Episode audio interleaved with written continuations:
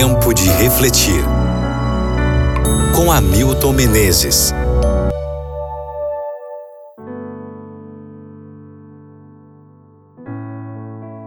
Apocalipse capítulo 3, versículo 8.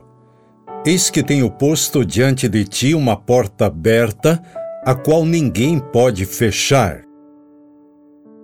Hoje vamos examinar a mensagem que João escreveu em Pátimos para os crentes da Filadélfia, a qual encontramos em Apocalipse 3.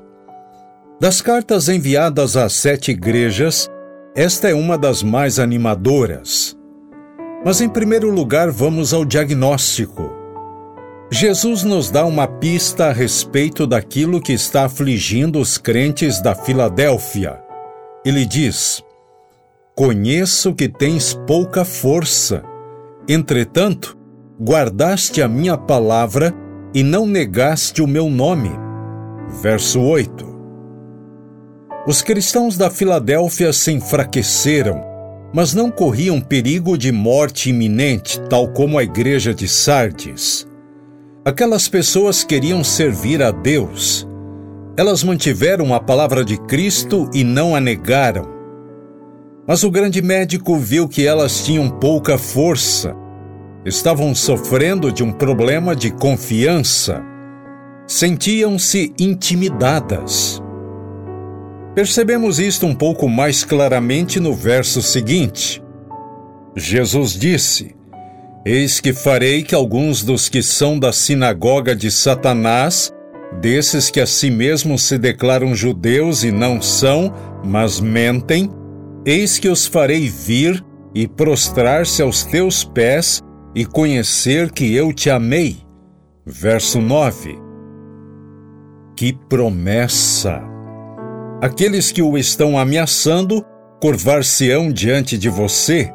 Aqueles que o estão intimidando reconhecerão o meu poder e os seus perseguidores reconhecerão minha grandeza. Que Deus!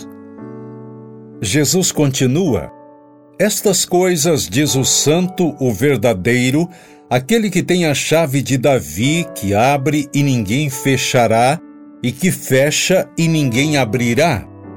Conheço as tuas obras.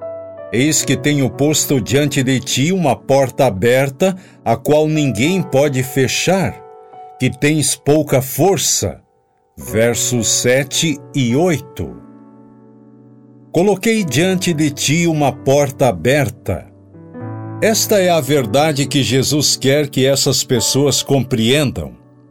Ele a repete, ele a enfatiza.